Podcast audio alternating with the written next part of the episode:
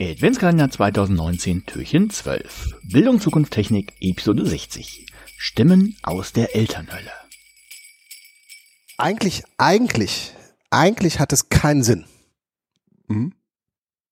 Also, so. Ähm, und trotzdem muss man dem begegnen. Mhm. Ähm, und da sind diese Forderungen von Christian Füller, wo ist denn eigentlich deine pra Praxis? Wo ist denn eigentlich das, was du machst? Sag doch mal, was du tust und nicht, was du vorhast oder was toll ist oder sonst was, sondern mach doch, zeig doch mal. was.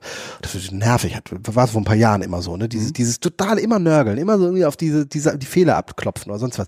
Damit hat er aber im Grunde genommen auch was Richtiges gemacht, weil er nämlich eigentlich gezeigt hat, Leute, die Realität an den Schulen ist noch eine ganz, ganz andere. Ähm, das hat er natürlich nicht nur aus Altruismus gemacht, sondern auch, weil das sein, sein Job ist. Job ist und so, ne? Also ähm, deshalb will ich das jetzt nicht zu Und hoch das machen. ein Alleinstellungsmerkmal Ja. Mhm. aber äh, nochmal, es geht, es geht aber darum, dass ähm, wir tatsächlich als im Nachhinein werden wir uns als Entrepreneure dieser dieses ganzen Prozesses sehen. Und ähm, wir müssen eigentlich, und jetzt mal nun provokant, diese ganzen digitalen Bildungskonferenzen, wo wir uns noch weiter in der Regel pushen, wo auch immer mal wieder neue mitgenommen werden, aber wo eigentlich diese Spitze immer weiter getrieben wird, einfach mal sein lassen. Nur, nur Ach, provokant das- gesagt, ja. um zu sagen, Leute, setzt euch in der Zeit, nehmt euch jede Woche eine halbe Stunde Zeit und setzt euch ins Kollegium, ins Lehrerzimmer und unterhaltet euch dort mit den Leuten. Ja. Weil es geht nicht darum, noch mehr geile Ideen und noch mehr geile Tools und noch einfache, sondern die Technik, ganz ehrlich, ist abgehangen. Die Schulen unterscheiden sich zwischen einer Präsentationslösung und einem Tablet. Ja, ja. Das Ding ist abgehangen, das ist auch klar. Die Frage ist, was mache ich damit? Und die Frage löse ich nicht auf der Ebene, es gibt jetzt noch eine neue App und noch eine neue App. Ich begleite hier eine Schule, die hat das iPad-Projekt in diesem Schuljahr das erste Mal gefahren. Im letzten Schuljahr, ja, ist auch egal. Im letzten Schuljahr. Ähm, und ähm, hat das erstmal als gescheitert erklärt.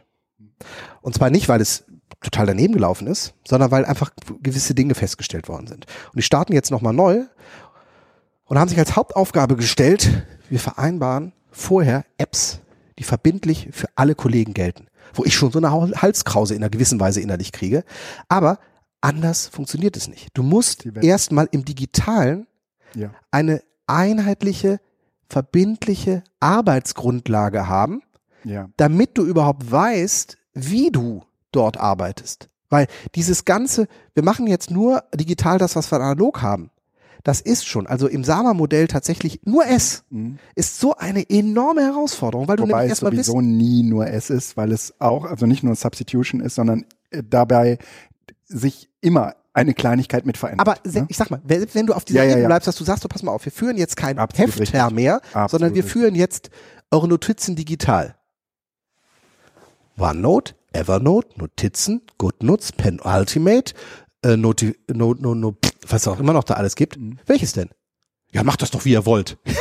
so, das geht nicht. das geht nicht. Das Und in dem Sinne bist du tatsächlich im Moment nicht auf dem Level, dass du mehr Input brauchst, sondern Ja. in der praktischen Arbeit erstmal überhaupt gucken musst. Bin ich bei dir. So, aber das ist ein Und Level. damit findet auch eine, eine Tiefe statt. Dann benutzt du halt nicht so eine App für hier, das mache ich so, das mache ich so, sondern du benutzt die Apps dann natürlich auch, du, du, du, du reizt sie aus, du guckst, was in ihnen steckt, du versuchst sozusagen irgendwie Ordnerstrukturen und äh, Du machst dich Schlagworte. aber auch und- irgendwie ne? abhängig von einzelnen Anbietern und Produkten. Also das ist tatsächlich, das ist so, so es ist, es ist so eine mühsame Arbeit. Und es ist eben nicht damit getan, indem ich sage, äh, ich finde OneNote am besten.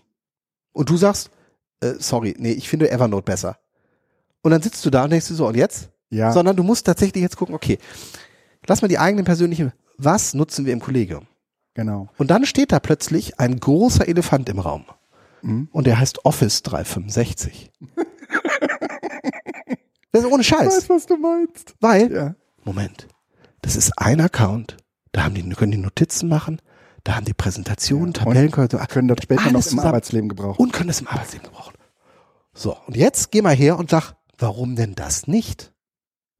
Und das ist aber im Moment die große, große, große, große Herausforderung. Also ich, ich will tatsächlich ähm, Mhm. dazu ermutigen, dieses ganze, wir brauchen noch mehr Ideen für digitale Bildung oder Nee, nee, sonst was brauchen wir nicht. weg. Brauchen wir nicht. Geht, Also- es geht nur, es, die, die Zeiten des Es- Blogs Mhm. ist der, die neue Welt äh, der digitalen Bildung. Web 2.0, alles weg. Setzt in solch ins Lehrerzimmer und guckt, dass ihr die, die es betrifft, mit denen ihr zusammenarbeiten müsst, die müsst ihr empowern. Weil die müssen jetzt alle. Das mal regelt der Medienkompetenzrahmen. Also diese Frage, ob du, du kannst dich entscheiden, ob du was Digitales machen willst oder nicht, die Zeiten sind vorbei. Das geht nur noch so. Das wird eine Verbindlichkeit jetzt kriegen. Und jetzt musst du halt gucken, wie du ausgehend von dieser Verbindlichkeit die Traktion hinkriegst. Es gibt eine Gegenstimme und das ist die Erkenntnis, dass wir das alle anders machen und dass es dafür äh, diese sogenannten Personal Learning Environments, also ne, so Ja, aber das ist- warte. Das Problem ist aber oder das Ding ist aber, in dem Augenblick, wo wir uns auf ein Feld begeben, wo diese Environments noch gar nicht definiert sind, da kann man theoretisch auch etwas vorgeben. Das Problem ist bei den Leuten, die schon, die schon eine Umgebung haben, die sozusagen in ein anderes Regelwerk zu pressen. Das ist, das ist blöd, ne? Aber natürlich geht das. PLE lebt von Individualität und ähm, Unsicherheit. Also von Überraschungen, Überraschungseffekten, die sich ergeben. Nee, von eigenen Workflows. Die, Das meine ich ne? aber, die bei du- dir hast- funktionieren. Die Mhm. bei dir funktionieren, die aber nicht standardisiert sind. Nee, und die auch nicht in größeren Und Organisationen die dir funktionieren auch in können. diesem Rahmen plötzlich Überraschungen geben können, die du auch verschiebst, weil du es anders haben Ja, möchtest. Sonst ja. Mit anderen Worten, es ist das komplette Gegenteil von dem, was eigentlich Schule ist. Ja. Und in dem Sinne werden wir Schule und PLE nie zusammenkriegen, Nein. weil nämlich diese kompletten Ansprüche von Schule Kernlehrpläne, Ja. standardisierte Inputmaßnahmen, standardisierte Outputs, die über die Kompetenzen getestet werden und so weiter, nicht funktioniert. Du kannst einen PLE dazwischen schalten und sagen, das kann man jetzt mal üben. Aber es ist am Ende nie das PLE, was du eigentlich zum Selbstlernen Ja. brauchst, weil du immer gucken musst, dass du das Ergebnis Ja, das muss auch kompatibel zu den anderen sein. So. Ja, ja, schon richtig. Ja, machen wir einen Punkt da.